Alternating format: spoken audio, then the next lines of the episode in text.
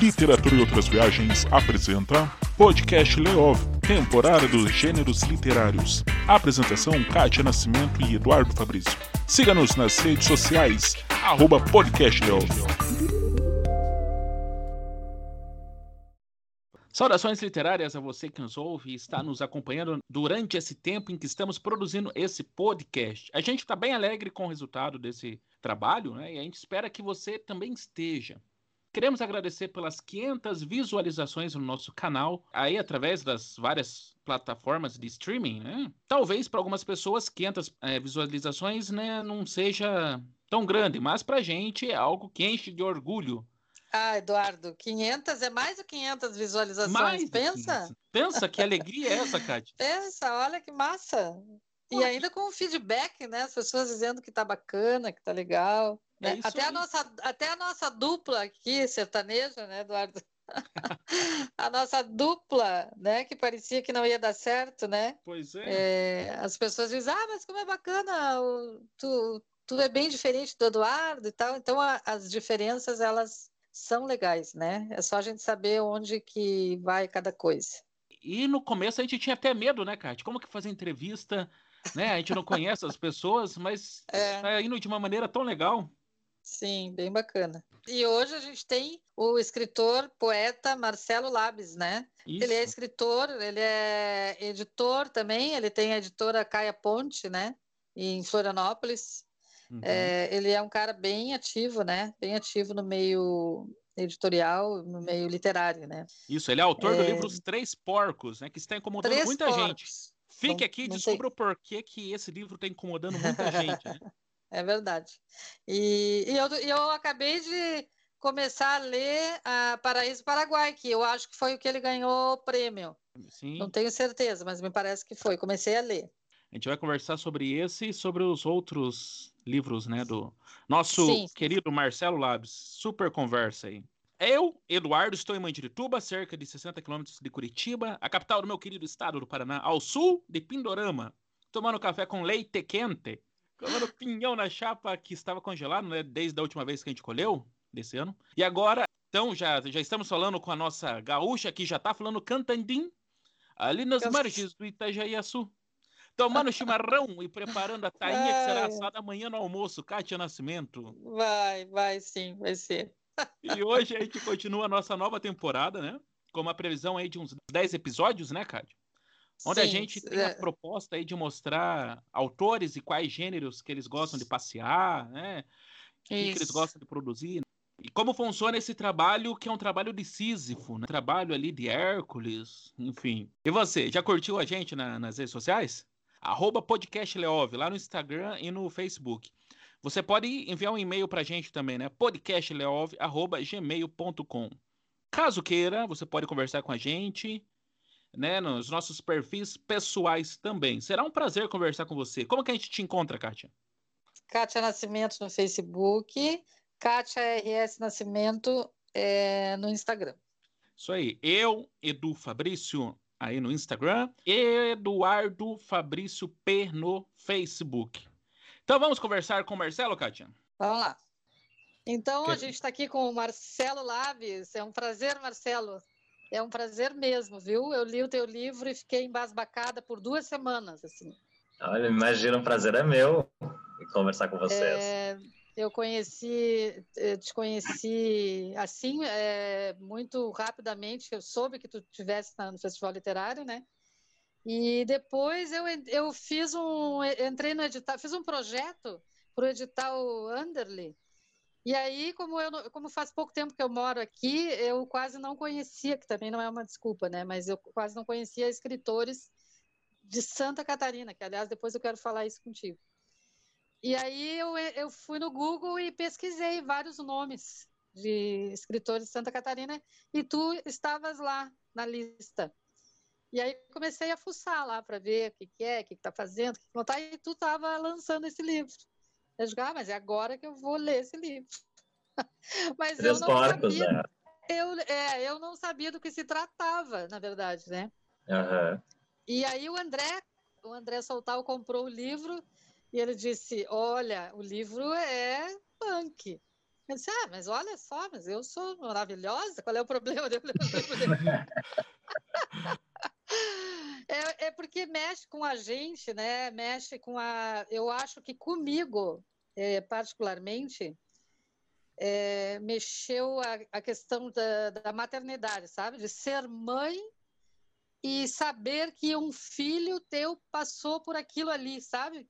Uhum. acho que mais do que tudo, para mim foi isso, assim, me pegou assim, é, é, me deu um choque, porque eu criei dois filhos praticamente sozinhos, sozinha, né? E eles ficavam sozinhos mesmo em casa para eu trabalhar. Uhum. Né? Eu fiz faculdade, meu filho era pequeno, ele ficava aos cuidados dos vizinhos, sabe? Essas coisas assim. Então, é, é, realmente mexeu assim, né? Mexeu, mexeu bastante comigo. Mas então, eu, nós estamos aqui com o Eduardo Fabrício Pereira, né, Eduardo, que eu estou falando dos Três Porcos e tu ainda não conhece, né? Pois é, mas eu quase conheço, né? Pelo tanto que você está falando na, na, última semana, a gente conversou bastante. Eu? E é interessante, eu, eu ia falar justamente isso. Eu ia falar que acho que alguma coisa pegou para ti que você falou que mexeu mesmo, né? Eu acho que essa questão de mãe, de ser mãe mesmo, né? E a gente tá, é tão vulnerável, né? É, todo mundo é muito vulnerável, né? E, e, e, a, e, a, gente como mãe, né? A mãe é, ela quer sempre ter o domínio das coisas e ela não tem, né? A, a mãe não tem o domínio das coisas. Hoje a, a gente estava falando. Que, que... É, exato, a gente estava conversando antes sobre isso. Eu acho que a mãe pensa que trazer comida para casa e as coisas, né, da educação de colégio, aquela coisa toda é a coisa mais importante. No entanto, tem muitas outras questões, né, eu tive um professor que dizia assim: ó, os pais eles nunca erram, mas normalmente eles não acertam. tá boa essa. É verdade, hein? É... Verdade. Eu estou falando mais do teu livro do que tu. Por favor, pode falar. Bom, é, o, o, livro tem, é, é, o Três Porcos ele tem alcançado muita gente, né? Desde o lançamento dele que foi em agosto. É, a forma como ele surgiu, como ele foi impresso, foi surpreendente também, porque é, eu de novo fiz um financiamento coletivo e vendi o livro antes de ele existir fisicamente, né? Ele só tinha sido escrito. E ah, daí, pelo orçamento, por tudo, para pagar todo mundo, orcei 10 mil e coloquei 60 dias para ver se alcançava essa meta de 10 mil reais, né? E a gente alcançou essa meta em 15 dias.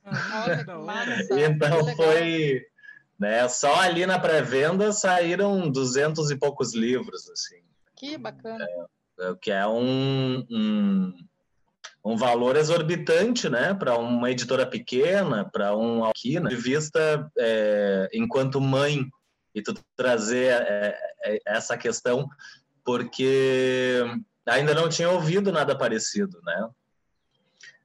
O que eu Oi, preocupantemente desculpa. tenho ouvido é, são relatos de pessoas abusadas na infância que nunca falaram disso com ninguém e acham na figura do autor porque são números exorbitantes, os, números de, de vítimas de violência sexual na infância. É uma questão de saúde pública. É, no entanto, é, embora o livro não trate disso, né, enquanto um fenômeno de, de, de, de, saúde pública, eu fiz questão de colocar isso num capítulo lá no finalzinho, né, é, apontando os números que, que o próprio Estado brasileiro traz é, que são números que, que apontam o, a gravidade do problema, mas trazem outros problemas junto, né? É, como, por exemplo, o, o fato de a minoria dos abusados é, serem meninos, mas a maioria dos abusadores serem homens, né? Pois é. é. A gente vive numa sociedade machista que tem, sobretudo quando a vítima é do sexo masculino, né? É, culturalmente, é, a gente não, não consegue lidar com esse tema. né? E claro, Sim. individualmente também é muito difícil para o homem, né? Uh, para o homem é, heterossexual ou, ou homossexual é, lidar com esse, esse, tipo de memória, com esse tipo de história, né? Queria te perguntar o seguinte: é... Não, tu conhece o Ivan Justen de Curitiba? Não. Então, ele é um, ele é um escritor é, e ele é um estudioso do Leminski. E ele, ele, esses dias eu ouvi uma live dele que ele diz assim: é, eu estou com receio que há muito mais escritores do que leitores. O que, que tu acha disso? Porque tu vê agora, tu dissesse uma coisa, é, tem muita gente lendo o meu livro, né?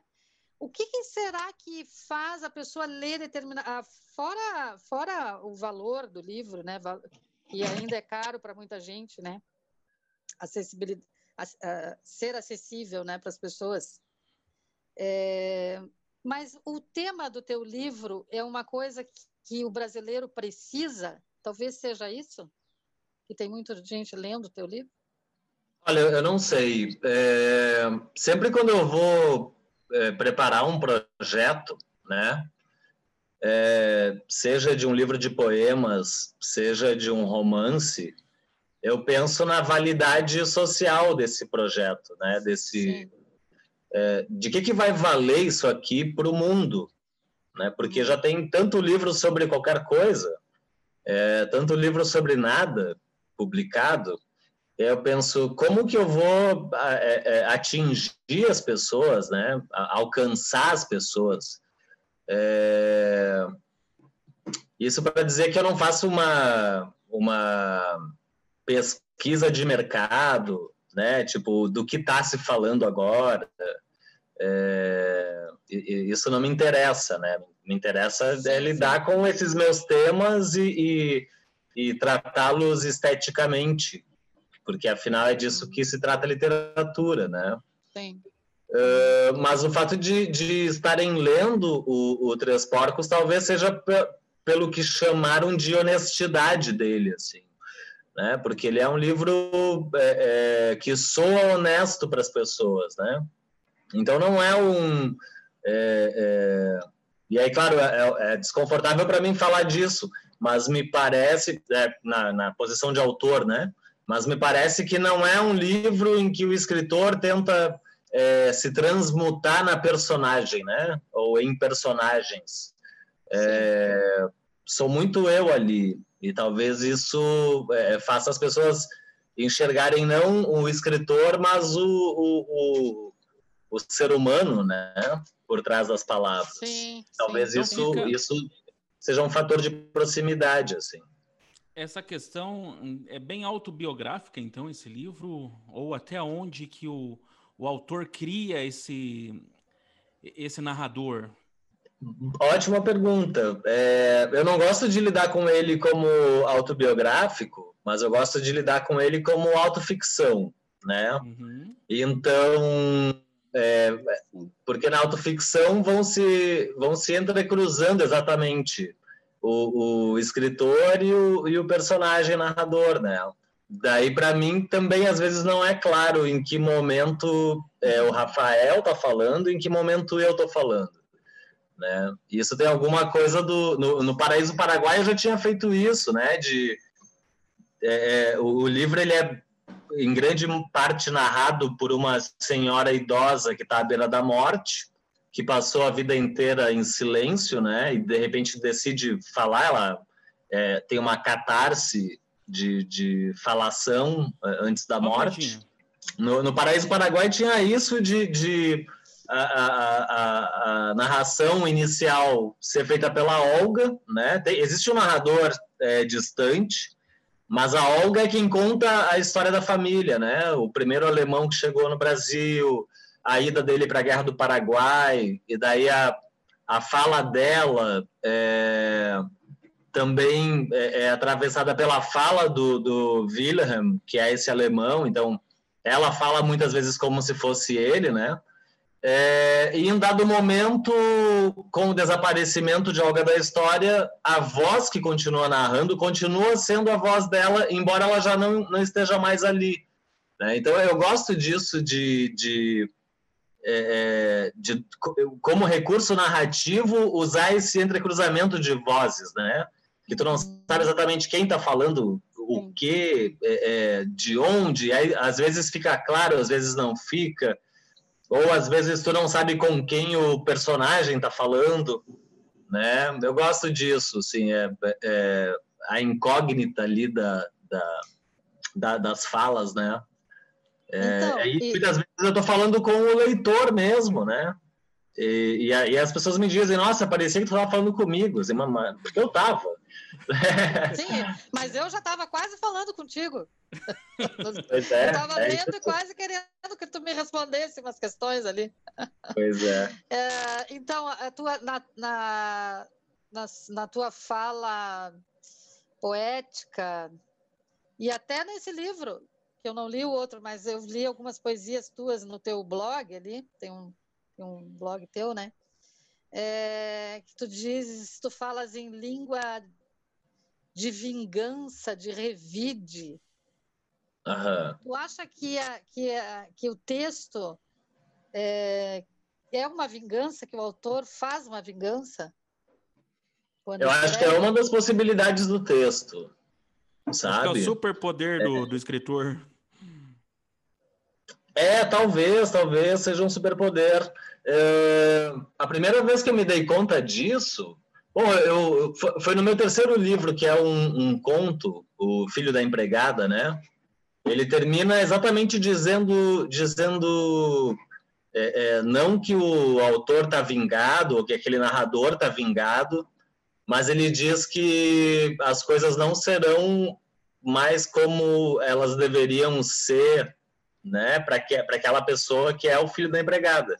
É, e esse sim eu trato como autobiográfico daí, né? Ele é um texto em prosa lírica é, e que já é o, o, meu contato com a memória, né? Então eu, como eu finalmente me senti lido depois do segundo livro, porque o primeiro livro sempre é um fiasco, né? Aquela história que tu pensa que as pessoas vão te ler e vão conhecer teu trabalho. E acaba, é. acaba que não vende, ninguém quer saber de poesia e tal. E aí passei sete anos em silêncio e publiquei o Porque Assim Não É Resposta, que é um, um texto longo é, e também em prosa lírica, né, né? Isso que a gente chama prosa poética. Uhum.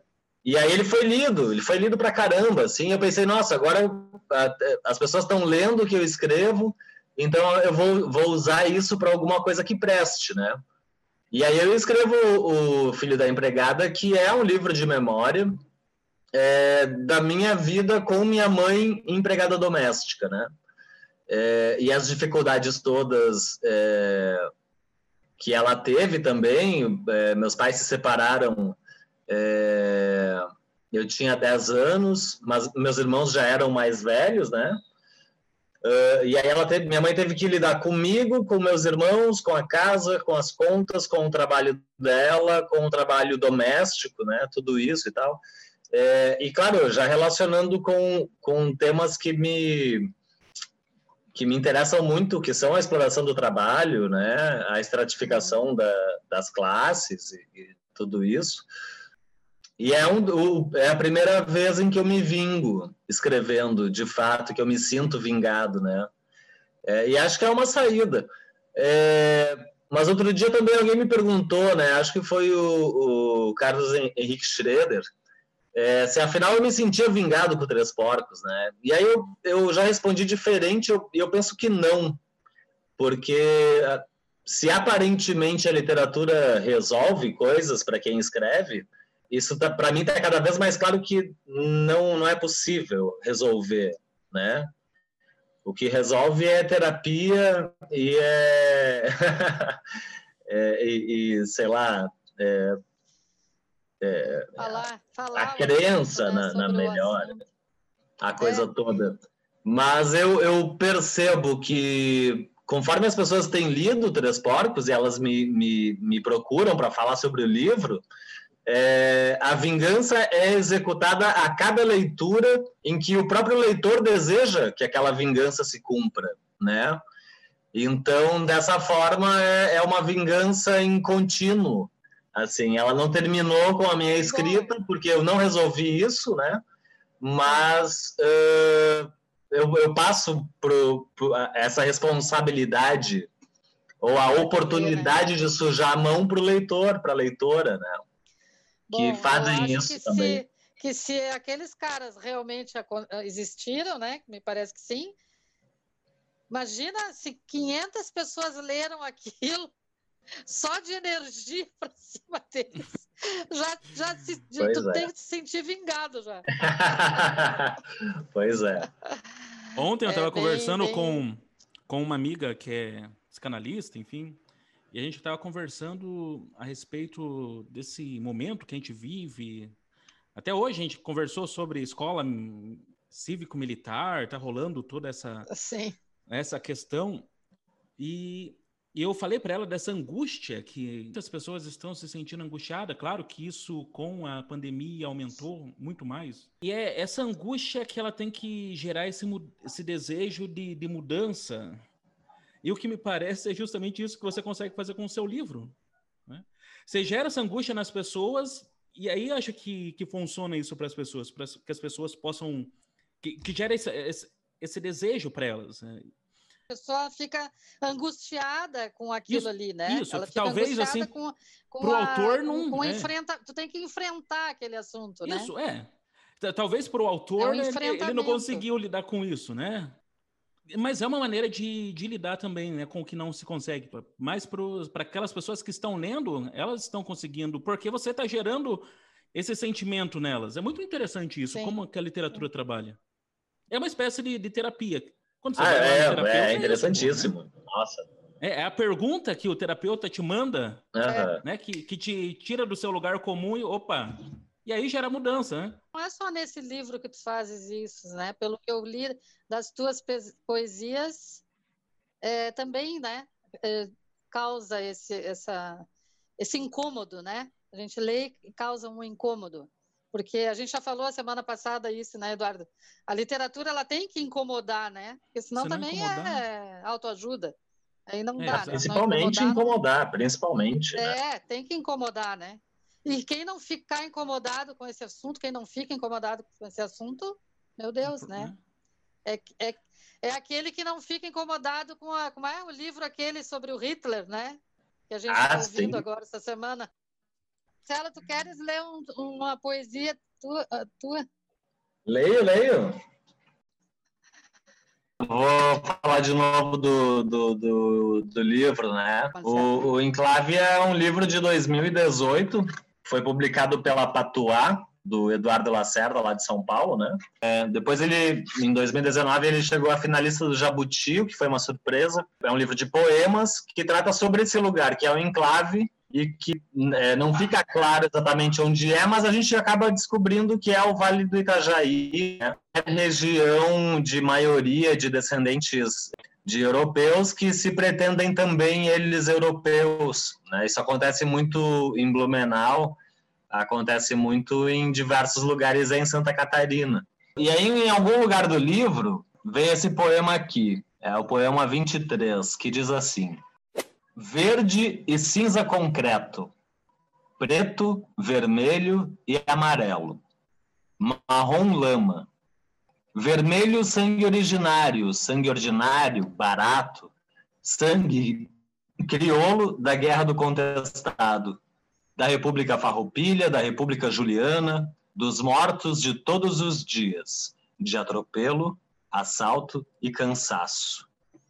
Amarelo dos campos de trigo, dos mortos dos campos de fumo, amarelo sol de outono escondido atrás da fumaça amarelo como a febre da desgraça. Amarelo do ouro procurado, amarelo ouro perdido, preto, como os lanceiros, enganados e traídos. Preto como Cruz e Souza, o poeta sucumbido. Preto como os meninos pretos que buscam algum caminho. preto, do luto dos pretos que lutam sempre sozinhos. Procura-se bandeira para enclave. Não à toa esse preto, vermelho amarelo é, é, é uma provocação com, com a, as cores da bandeira da Alemanha, né? Porque eu acho engraçado que o, o sulista médio ele se pretenda tão europeu vivendo no Brasil, que é um, um país é, tão explorado historicamente, né? com bolsões enormes de pobreza, inclusive em Santa Catarina, né, com a favelização das cidades, e Blumenau é, Blumenau é a cidade que mais tem favela no estado. E mesmo assim, durante outubro, a cidade se veste de preto, vermelho e amarelo, as pessoas se fantasiam de, de alemão, né? Que eles para fazer a É, que eles chamam lá de traje típico. Então, essa questão dos trajes típicos alemães, tem um amigo alemão e a gente conversando, daí eu falei: "Ah, no Brasil então tem essa festa alemã". Ele falou: "Não é festa alemã, é festa do sul da Alemanha". Né? Então já começa e tem essa ideia de que é uma festa alemã. Pô, não é também. É, no, no, norte, ser, no né? norte, do Rio Grande do Sul também acontece isso. O norte do o sul do Rio Grande do Sul é colonizado por espanhóis e portugueses, né? E os uhum. negros que vieram também pelo Rio Grande. Mas o norte do Rio Grande do Sul também é italiano e alemão e também tem essas. E é, o Vale dos Sinos também, né? É, é. Mas aqui, assim, né? perto de Curitiba, em Ponta Grossa também, né? Tem essa é a Fest. Essa já tem até o nome, né? Munique, beleza. Faz mais sentido até, né? Uhum. É, mas é, é, interessante isso, como, como... Eu tenho uma teoria sobre, né? O, a festa é, que surge em Blumenau em 84, ela surge com um mote turístico mesmo, né? Uhum. É, embora o mito fundador da festa sejam as duas grandes enchentes, de 83 e 84, ela já era prevista anos antes, mas ainda não, não havia sido viabilizada, né?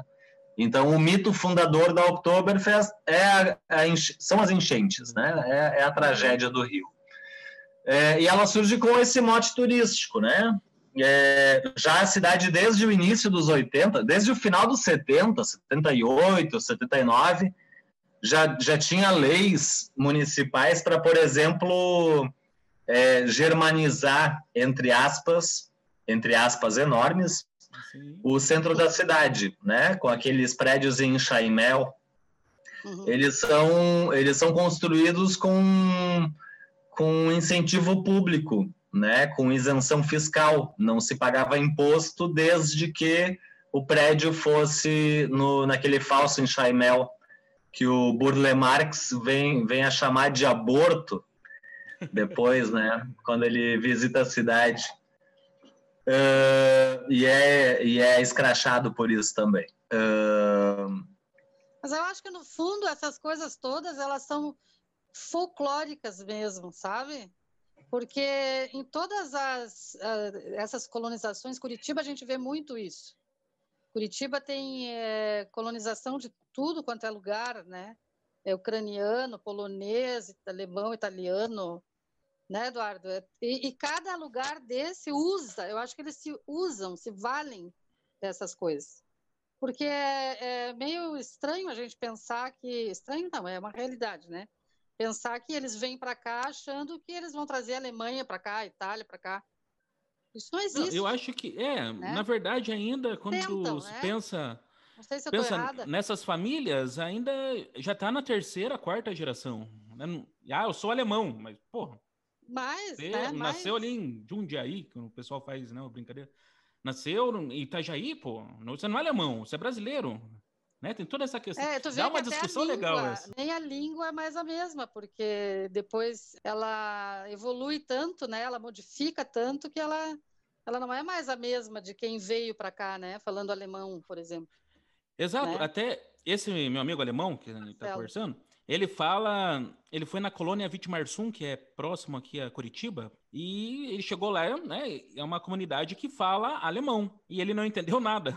Eu falei, não, não entendo. É, não, claro. É porque é, é, o alemão cristalizado do século XIX, né, que Isso. permanece. É. É. Ficou ali cristalizado é, na cidade. É dialetal, é, né? É, é, como, é como agora vamos falar aqui dos, dos, professores de língua portuguesa conservadores, né? Que não faz e sentido nenhum. Que a gente tem que falar o português de Portugal, né? Não existe isso, né? Sim. É, é a prerrogativa, temos que falar igual, né? igual Pedro Álvares Cabral, né?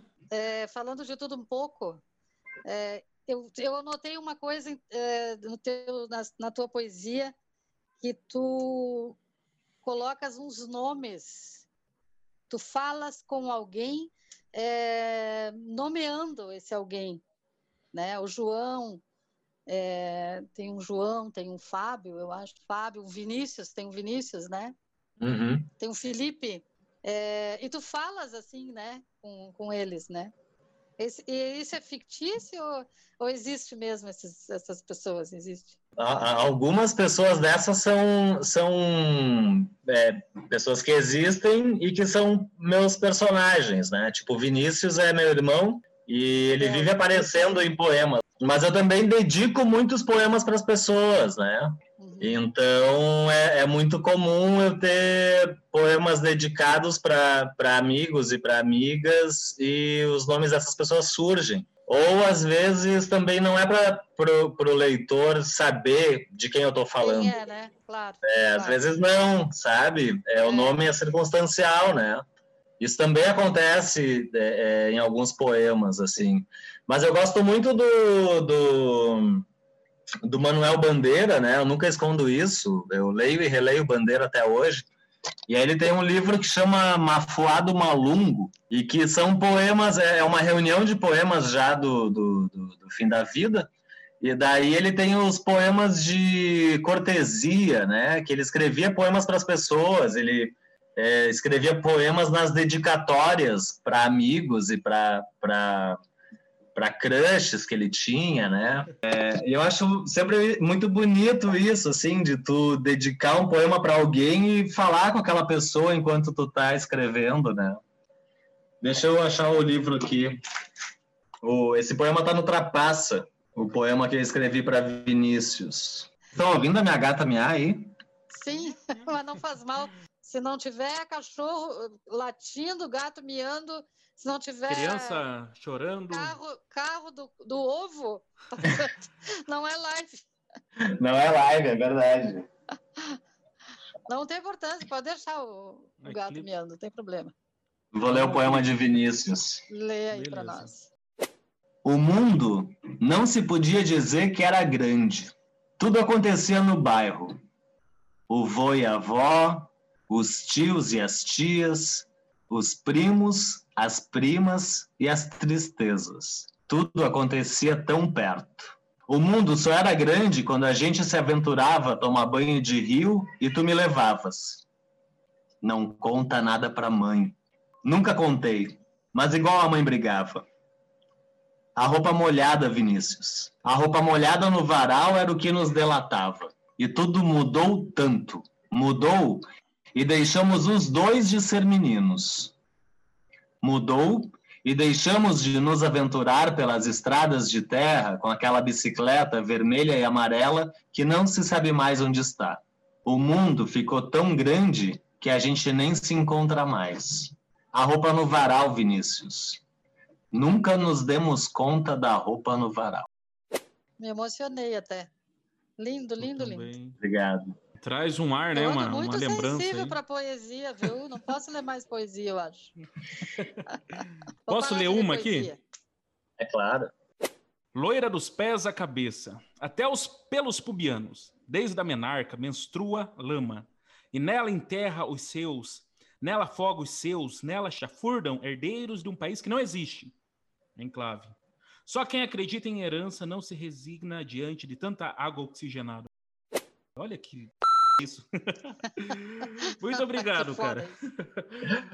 que isso. Muito bom, muito. É, a gente fica encantado aqui. Cada um que vem aqui, a gente fica babando. Ah, sim, é muito da Ai, ai. Tu podia dizer pra gente como é que tu começou a escrever aqui? Tu não, que a gente, no fim, eu comecei falando do, dos três porcos e, e perdi a. Como é? Eu tinha uma amiga que dizia perdi o fio da ninhada. Da ninhada. Bom, é, meus pais ouviam aqueles LPs, né, de Tonico e Tinoco, de Chitãozinho e Chororó, essas coisas todas. E aí eu, eu consigo identificar duas, duas fontes, talvez, para a escrita que passam pela música popular, né? É, ou pela música. É, primeiro, o fato de é, meu pai ser descendente de alemães e a família ser luterana, e a igreja luterana tem aqueles corais e a coisa toda, né? É, e a minha mãe é descendente de portugueses e tinha uma outra tradição na família que era o terno de reis. Então eu tinha um tio, já falecido há uns anos, o tio Maneca, ele é, fazia os próprios versos tocando, né? Fazia na hora, assim. Ele não, ele tocava pandeiro, eu acho, ou cavaquinho. Agora não, não tenho. Acho que era cavaquinho que ele tocava. E aí tinha tudo isso da, da, da, da música popular é, e, da, e, do improviso do tio Maneca, de, de fazer verso e tal.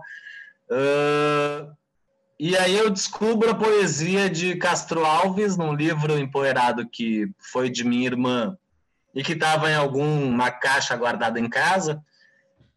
E num dos poemas desse, desse livro, do Espumas Flutuantes, ele é uma valsa que tinha num, num daqueles LPs, né? De, de, de música e tal. E aí eu percebo que poesia é uma forma de levar música para qualquer lugar, né? É, sem um, um, dispositivo sonoro para escutar aquilo. Tu pode ler aquilo e aquilo soar como música, né? Olha que legal. É, e aí a primeira vez que eu escrevo um poema, que é a primeira vez de que eu me lembro, é, foi no, na escola pública, na quinta série, numa aula de língua portuguesa, em que a professora disse: Ah, escrevam aí alguma coisa, não lembro qual era o objetivo daquilo. Mas aí eu escrevi um poema, né? É um poeminha. É, umas quadrinhas assim. E aí ela disse, elogiou aquilo e falou: Olha, é, que bonito, um poema, né? É, e acho que houve ali um incentivo para continuar a fazer aquilo, né? escrever daquela forma. E mesmo depois, quando eu vou morar no internato, e aí eu tenho à minha disposição uma biblioteca imensa e maravilhosa, é, é quando eu começo a ler poesia mais a sério, começo a ler literatura mais a sério, né? É, continuo escrevendo do, de, uma, de uma maneira muito musical, que depois eu tento desconstruir, né? Mas aí já é, optando esteticamente pelo, pelo verso, né? É, pelo verso livre e, e, pela rima indireta, pela rima confusa, né? Uh, mas começo assim, começo a escrever guri e coisa de guri, né? Uh, depois, quando eu, eu, entro no curso de letras em Blumenau, que daí eu conheço toda a, tradição de poetas blumenauense, porque é, é uma tradição muito interessante é, do ponto de vista da literatura, mas também da sociologia e da história, né? Porque a gente tem um fenômeno que é, foi a, a, a literatura produzida em língua alemã, até pelo menos o governo Vargas, e aí depois com a proibição do, do uso do alemão, é, existe um hiato de produção, né, de pelo menos de publicação, e aí quando se volta a ter publicação, que é ali nos 60, nos 70, né, é um momento em que, em que a cidade, é, Blumenau cresceu muito, e ela era um dos principais polos industriais do país, um polo têxtil, né? E aí a gente pode imaginar a população do, do, da cidade duplicando, de repente triplicando, com muita gente vinda de fora, né? De, de, tanto de outros lugares de Santa Catarina como de outros lugares do Brasil. Uh, e aí surge uma literatura de afirmação dessa herança germânica, né? É, e aí tem o Verde Vale, que é o romance da Urda Klieger, que é minha amiga, inclusive, né? mas que, que conta uma história da imigração. É, tem Lindolf Bell escrevendo sobre a Blumenalva, né? a Blumenágua. Tem, é, tem, tem Érico Max Miller, outro poeta que fala né? da, da mata frondosa e do rio e tal, não sei o quê. Uh, e aí a gente tem um momento que é no, no, nos anos 80, né, já num contexto de hiperinflação, Sarney, aquele terror todo, é, e posteriormente com Collor e a abertura do mercado, e aí o, o declínio do, do, da indústria têxtil, né, e da indústria nacional como um todo, mas vamos falar de Blumenau, uh, em que surge um, uma outra poesia, que é uma poesia de oposição exatamente a essa tradição né, que, de que se falava nos 70, né, desse resgate. Então, quer dizer, para a sociologia da literatura, isso é interessantíssimo de estudar, né? Como a produção responde à época em que ela é, é escrita. E aí, quando eu conheço os trabalhos desses poetas, é, eu, eu sou leitor do Bell, né? É, e eu acho que o Bell ele não é apenas o cara que elogia Blumenau, mas ele também tem uma postura crítica é, própria da poesia dele e é o que torna a poesia dele importante, né?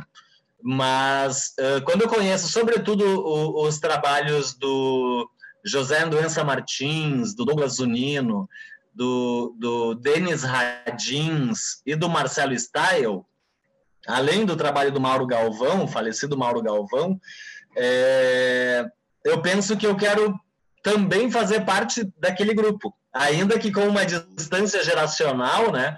Mas eu, eu é, é, quando eu começo a pensar, tipo, eu também quero é, escrever poesia a partir de Blumenau, né? Refletindo sobre esse lugar e refletindo sobre é, é, mim, mim mesmo nesse lugar, né? E aí que eu começo a produzir, e meu primeiro livro é resultado disso mesmo, né? Ainda que... Legal, bacana. É, primeiro livro seja uma coisa sempre confusa, né? Sempre é, deformado, parece. É, mas é, é eu briguei com ele lá atrás, lá em 2008, quando eu publiquei, a gente já brigou.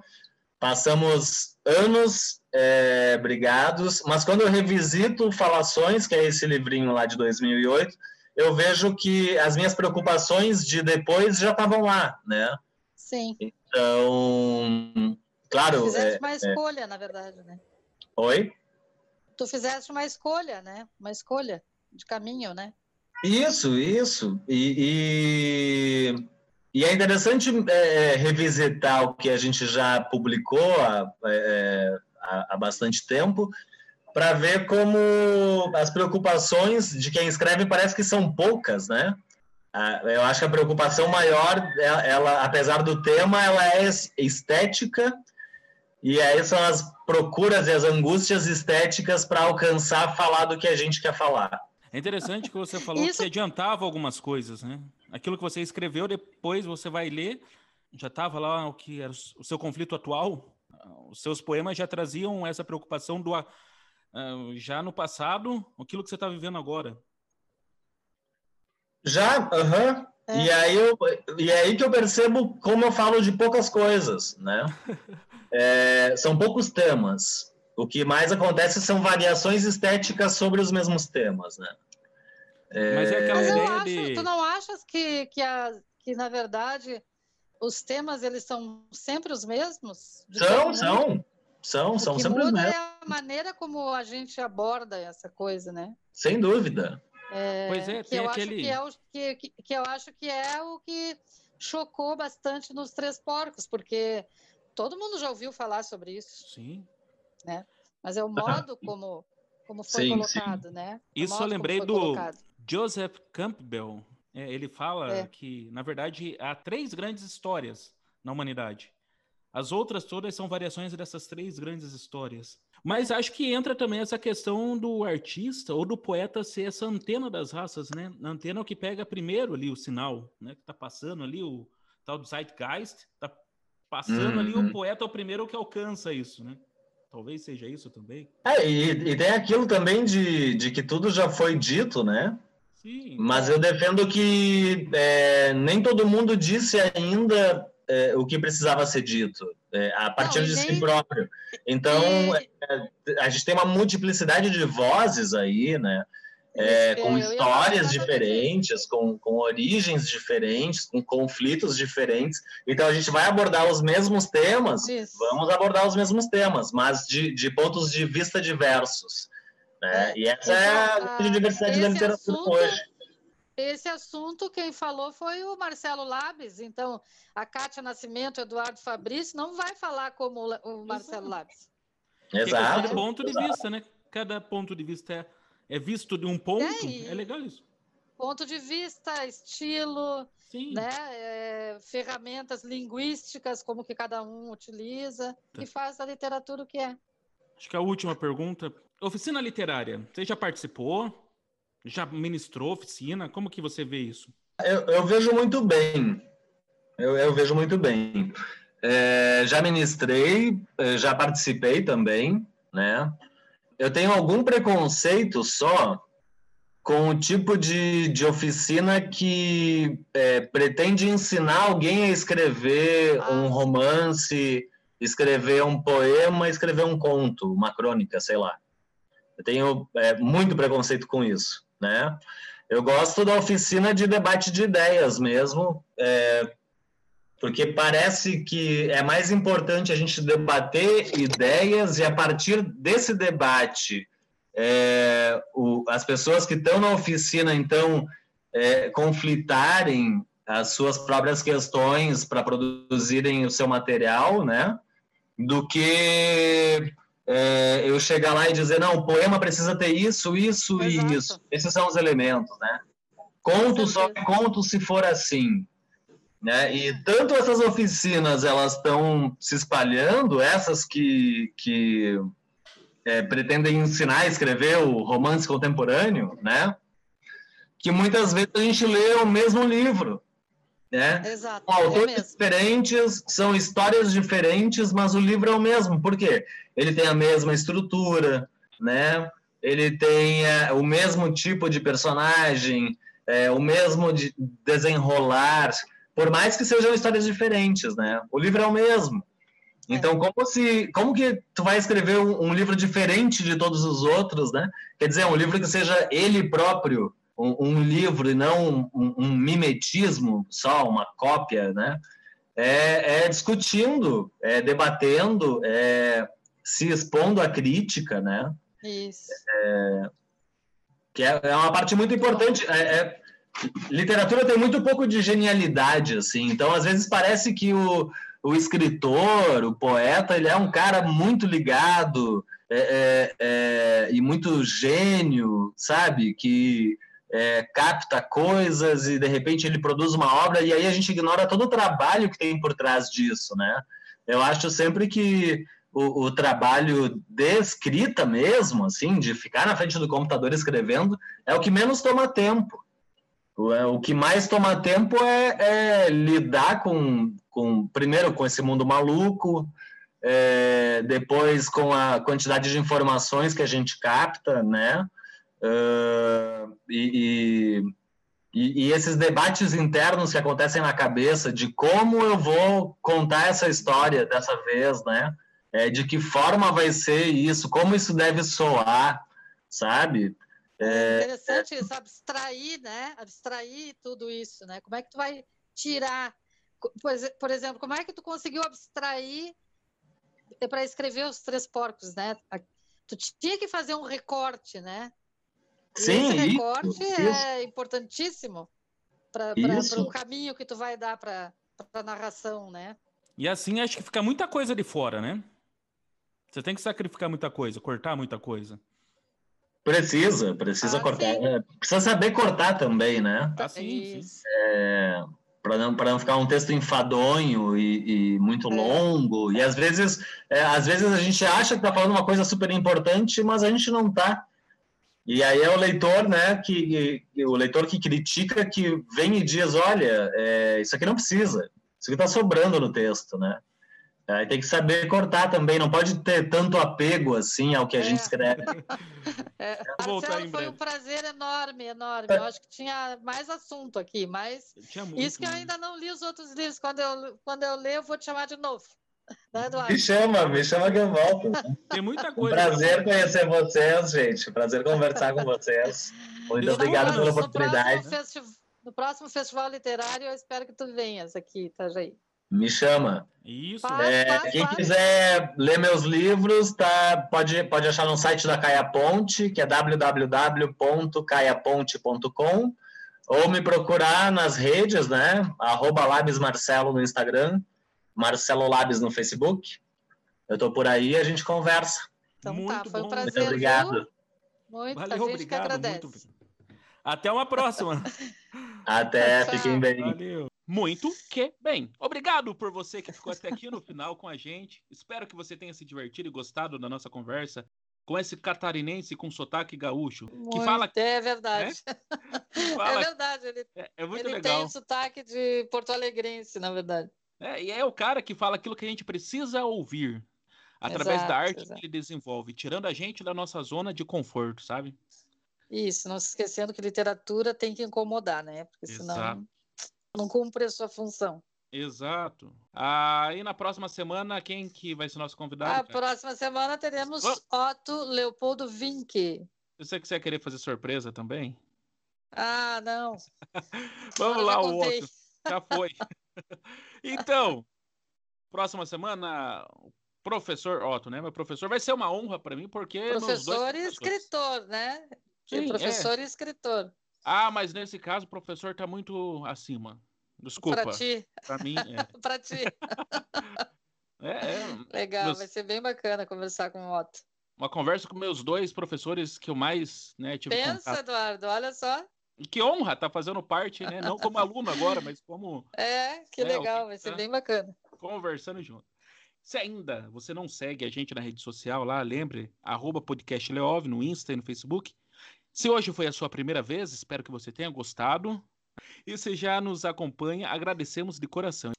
Vamos juntos incomodar as pessoas que nos cercam com arte. E como disse o poeta Vladimir Vladimirovich Mayakovsky, a arte não é um espelho para refletir o mundo, mas um martelo para forjá-lo. Então, Kátia, a gente se encontra na próxima semana? Até a próxima, Eduardo. Até a próxima. Um abraço. Valeu, tchau. tchau. Literatura e Outras Viagens apresentou Podcast Leov, temporada dos gêneros literários. Apresentação Kátia Nascimento e Eduardo Fabrício.